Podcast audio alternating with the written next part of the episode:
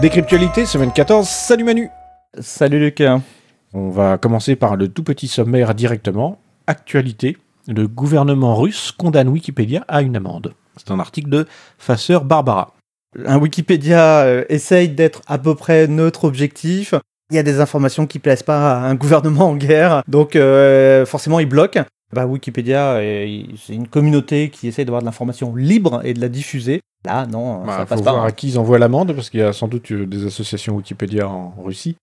Mais ils n'ont pas vraiment la main euh, sur les Wikipédia dans toutes les langues. Et puis de, fait, n'importe qui peut aller aussi éditer le Wikipédia russe. Ça va évoluer bizarrement. J'ai peur pour les Wikipédiens qui sont en Russie, qui ça. ont les accès.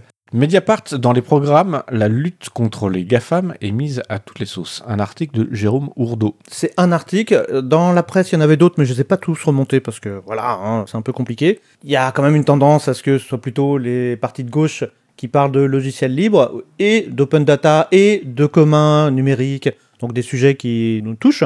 Donc on apprécie, mais ceci dit, euh, à droite aussi, hein, il y a des gens qui s'intéressent à la souveraineté, par exemple, et qui vont faire attention à la vie privée, aux GAFAM. Il y a des combats qui partagent et qui regroupent à peu près tout le monde. C'est relativement nouveau quand même, parce que euh, on va dire que quand même il y a une grosse grosse partie euh, de la classe politique qui depuis très longtemps euh, roule pour le propriétaire et en gros dès que c'est gros, euh, centralisé, on aime. Peut-être, mais il faut croire que ça fait pas fureur quand tu veux te faire élire. Dire que t'es pro Microsoft, hmm, je pense que c'est un peu difficile. Ouais, sur Microsoft je suis pas convaincu parce qu'il y en a encore plein qui l'achètent dans tous les sens et je pense qu'ils ont beaucoup beaucoup de soutien de partout. Par contre sur les GAFAM, le- les réseaux sociaux notamment, quand on voit tout le bordel que ça a été avec l'élection de Trump et tout le merdier que ça a été depuis euh, allez 5 ans on va dire, je pense qu'effectivement ils ont fini par se dire mais ça pose problème ce truc. C'est possible. Euh, il était temps. Il y, a- il y a comme une porte ouverte là qui a été enfoncée par tout le monde. Bah oui, le combat contre les GAFAM, c'est un combat pour la France, on peut peut-être le dire comme ça, ou pour les Français. Donc il y a quelque chose à faire. C'est peut-être le moment de se faire élire sur ce genre de sujet. Ouais, en tout cas, encore un truc où les libristes pourront dire euh, on vous l'avait bien dit. Ah ZDNet France, Éducation nationale, 12 projets numériques libres, un article de Thierry Noisette. qui euh, remonte quelque chose qui s'est organisé, euh, donc euh, d'après lui, euh, 400 personnes qui étaient aux Journées du libre éducatif à Lyon. Donc euh, oui, il y a plein de projets qui sont libres, qui font du numérique à destination de l'éducation. N'oublions pas, Framasoft, à l'origine, ce sont des profs hein, qui s'étaient rassemblés. C'était français maths. Donc euh, il y a beaucoup de choses à remonter, à utiliser. Donc euh, c'est bien qu'ils s'en emparent. Très bien, euh, donc toute petite revue de presse. De quoi on parle cette semaine? Alors, un truc qui, moi, m'a fasciné, mais toi, je sais que tu as participé aussi, une sorte de crowdsourcing. Alors, crowdsourcing, c'est compliqué à prononcer bien. Euh, Oui, on va dire un projet d'art collectif donc sur Reddit, qui est en gros un ensemble de forums. Euh, c'est un truc où je traîne depuis assez longtemps maintenant. Et euh, c'est r slash place, donc il y a eu pas mal d'articles là-dessus dans la presse. Et on s'est dit que maintenant que l'actualité est passée, on va en parler un petit peu. C'est un site hein, qui existe depuis une quinzaine d'années au moins, Oui, oui, oui. et, qui rassemble beaucoup de monde. hein. Je crois que c'est un des sites les plus visités au monde. hein. Oui, ça grossit. En fait, ça devient un réseau social de plus en plus important. Un réseau social, alors un forum, qui fait Alors- réseau social de fait. Là, c'est un réseau social dans le sens où, euh, voilà, c'est un lieu où on peut échanger des informations et discuter, etc. Il est pas mal orienté vers euh, l'échange de liens. Reddit, c'est euh, je l'ai lu, en fait. Et donc, avec cette idée, souvent, de poster des liens vers des articles et puis après ça, pouvoir les commenter, les discuter. Initialement, ça s'était lancé comme quelque chose qui euh, donnait la liberté euh, d'expression. Aaron Schwartz, bien connu des libristes, était un des membres fondateurs de ce site-là. Reddit a cette particularité par rapport aux autres réseaux sociaux, c'est que y a ce qu'on appelle les subreddits, qui sont en fait des forums. Donc des forums avec cette orientation, partage de liens de contenu. Et il y a des subreddits de toutes sortes, y y a- compris euh, des subreddits qui puent. Oui, alors il y a des trucs effectivement vraiment pourris, avec des trucs super fachos, etc. La particularité, euh, qui n'en est pas une en quelque sorte, mais en tout cas là, ce qui va faire la différence par rapport à, à un réseau social de type Twitter ou, ou Facebook, c'est que chacun de ces subreddits sont des forums avec donc des administrateurs. Donc des gens, comme dans les forums qu'on avait euh, à partir du début des années 2000, et- ou les canaux euh, de discussion de type IRC, il y a des administrateurs qui sont des vrais humains et qui sont pas des gens euh, payés au lance-pierre juste pour enlever les tétons qui apparaissent. Ce sont des bénévoles, donc on retrouve le fonctionnement de forum avec des modérateurs euh, qui sont des gens qui appartiennent aux communautés. Et qui se font détester comme tous les bons Alors, modérateurs. ce sont tous hein. des nazis. Euh, Bah, c'est des modérateurs, c'est normal. sur le subreddit euh, Air France, R c'est euh, en fait slash R slash France, il y a une expression toute faite qui est modo nazi. C'est moche. Ça hein. fait partie de la culture locale, on appelle ça un modo nazi.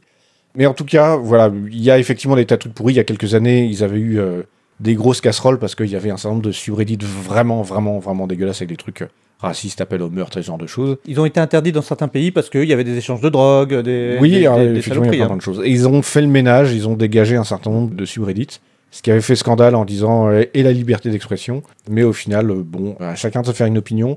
Je pense que la liberté d'expression, comme principe absolu, euh, on a vu un peu les limites euh, ces dernières années. Mais en tout cas, voilà, c'est un espace qui grossit assez rapidement et surtout par rapport aux francophones, hein, c'est très américain à la base. Oui, je crois que la moitié des gens qui y vont sont Oui. euh, américains. hein.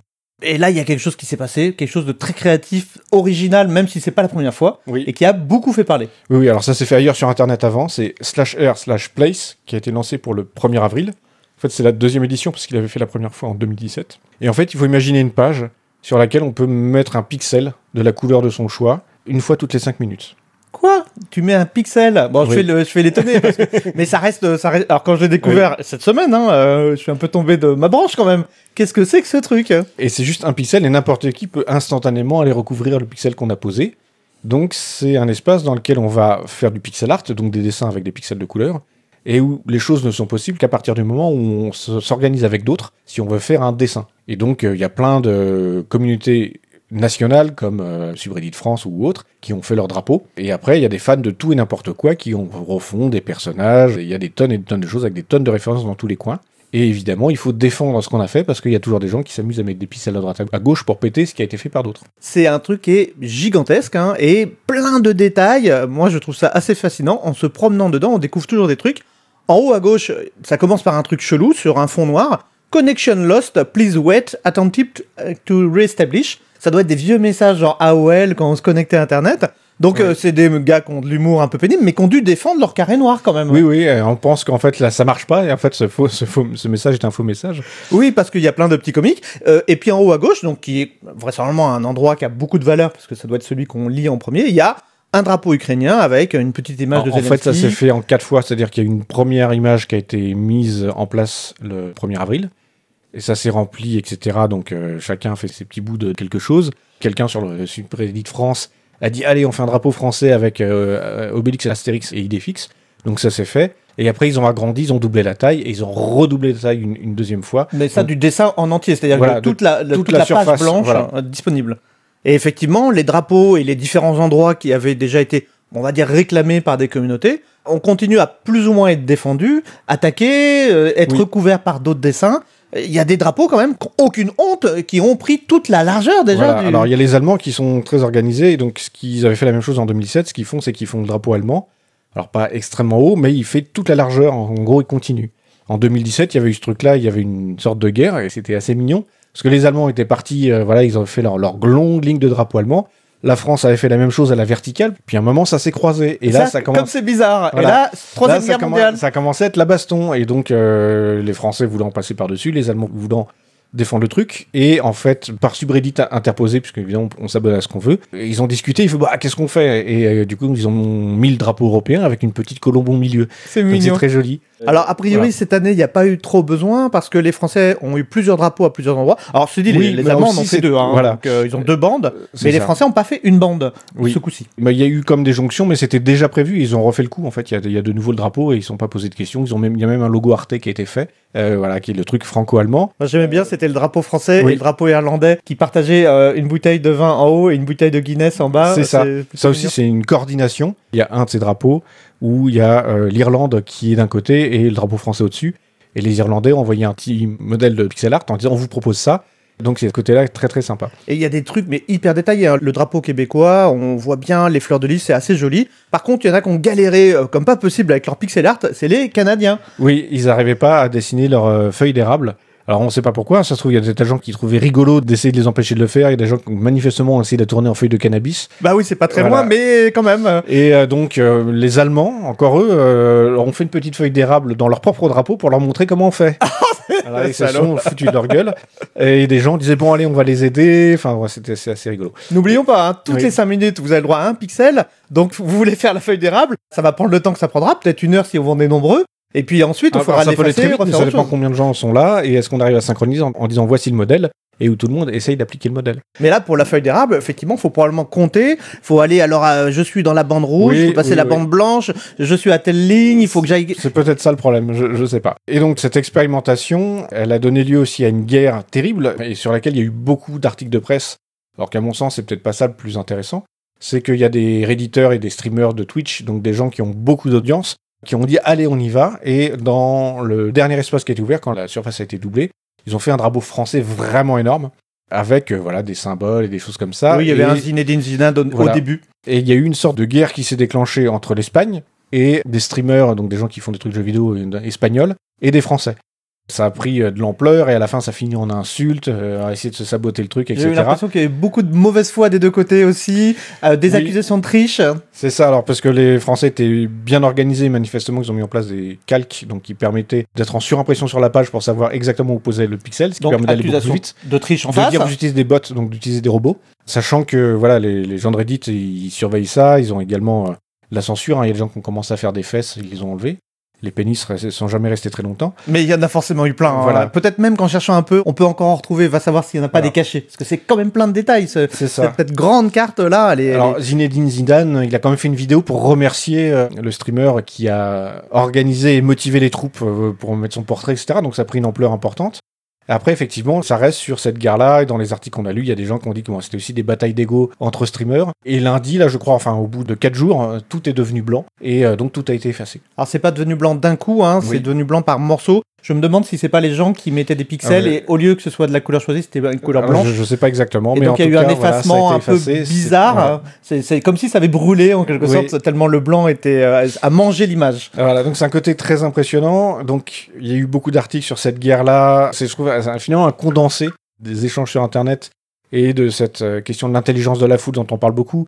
Voilà, moi ça me fait penser un peu à Wikipédia et de mon expérience que j'ai eue il y a, longtemps. hein. j'ai arrêté Oh, d'éditer. euh, Wikipédia est peut-être moins le bordel. Ah non, j'ai Ah, rien dit. faut voir. Non, non, je, non, je mais de fait, il y a des Je gens retire. qui, entre ceux qui veulent déformer les informations, ceux qui ont juste envie de foutre le bordel, ceux qui pensent savoir et qui savent pas, et les gens qui euh, sont experts et qui n'arrivent pas à s'entendre, sur Wikipédia, les articles sont constamment en danger potentiel. Certains sont édités constamment. Et à l'époque où moi j'étais contributeur de Wikipédia, tous les matins, j'allais voir mes articles, ceux sur lesquels j'avais contribué, et je regardais qui avait fait quoi pour m'assurer que des conneries n'avaient pas été faites. C'est un petit peu le quotidien de tous ceux qui ont des wikis et on appelle ça du jardinage. Oui, Parce qu'il faut aller bêcher un petit peu Oui, oui. euh, tous les jours les pages, euh, regarder Et- qui a fait quoi comme Voilà. bêtises. Il y a des gens qui aiment aller casser. oui. Donc euh, c'est important ça, de ce qu'on repasser appelle les vandales sur Wikipédia. Ce que je trouve intéressant aussi, c'est qu'on voit que si on veut faire quelque chose de bien réussi, il faut s'organiser. Donc cette question de comment on arrive à mettre des milliers de gens en réseau pour réussir à obtenir un résultat, comment on obtient l'adhésion. On voit que le poids de la notoriété, donc ces streamers, ces youtubeurs, tous ces gens qui sont Qui ont des grosses disant- communautés au départ. hein. euh, finalement, euh, cette question du leadership, elle est essentielle et on voit un peu la même chose dans le logiciel libre. Quand les grandes figures du logiciel libre disent euh, faites ceci, faites cela ou, ou ça c'est important, bah, il y a du relais. Et on voit aussi bah, le côté négatif du leadership où des gens qui ont du poids finissent par rentrer dans des batailles d'ego qui engagent des milliers de personnes. Et euh, voilà, je trouve que c'était un très très beau condensé de tout ça. Alors je crois qu'après coup, ils se sont réconciliés officiellement et qu'ils ont dit que c'était bien, que tout Alors, allait bien dans le meilleur des ah, mondes, hein, c'est ça. coup. Parce que peut-être que sur le moment, quand même, euh, c'était devenu un eu peu plein, sale. plein de choses. Alors, il y, a- il y a des règlements de compte encore actuellement sur Reddit, à droite à gauche. Il y a des gens qui disent toute la communauté des youtubeurs et streamers français, ils s'entendent bien, ils ont une culture de la coopération et donc du coup ils ont réussi à travailler ensemble alors que les Espagnols prétendument seraient à se foutre sur la gueule ou à se moquer ou à être plus dans une démarche de côté un peu potache au lieu d'être constructif. Donc voilà, ça lance des tonnes de débats donc, sur lesquels je ne m'avancerai absolument pas parce que j'en sais absolument rien, mais qui sont intéressants euh, en- au moins en termes de réflexion, je pense, même si c'est pas vrai. Cette question de la coopération, est-ce que En tout cas, ça fait bouger bah, Internet. hein. Je pense que là, il y a eu un impact euh, sérieux sur euh, plein de communautés qui n'étaient pas forcément en contact les unes avec les autres. On s'est rendu compte qu'il y avait des lieux un petit peu de co-construction. Et la co-construction, voilà, euh, on Mm. en voit des résultats. ça, Je trouve ça plutôt positif. Voilà, et par rapport au numérique, on dit souvent que dans le numérique, on est un peu dans un monde sans limites. L'information en elle-même n'est pas rare. Si euh, tu me partages ton code source, tu n'as pas perdu ton code source. Et là, on est dans un espace limité en taille. Ce qui fait que, effectivement, on remet de la rareté et donc ça génère du conflit. Et c'est intéressant de voir euh, est-ce que on s'entend en disant bah prends pas trop de place. Et c'est une chose qui a été reprochée aux Français. Et le reproche me paraît tout à fait légitime, c'est est-ce que tu as besoin d'avoir un drapeau euh, qui est énorme, tu vois, à part euh, pour te dire qu'on est les meilleurs. Peut-être que faire un super modèle, c'est ça qui est intéressant. tu vois. Alors, euh, bah, sur ce, peut-être qu'on reverra l'année prochaine ou dans 5 ans, on sait pas trop. Il n'y a, il y a pas eu de choses dites là-dessus. Voilà. Pour l'instant, c'est la deuxième édition. On peut tout- espérer qu'ils reproduisent ça. Oui, oui, et en tout cas, ça jetait une lumière très forte sur Reddit, qui prépare son entrée en bourse, donc extrêmement bonne opération pour eux. T'es en que- train de salir l'œuvre commune oui, de tout oui, le monde, là. alors, C'est faut terrible pas rêver, dire, les gens qui sont à la tête de Reddit, ils savent que pour eux, c'est du pain béni. Allez, à la semaine prochaine. À la semaine prochaine, salut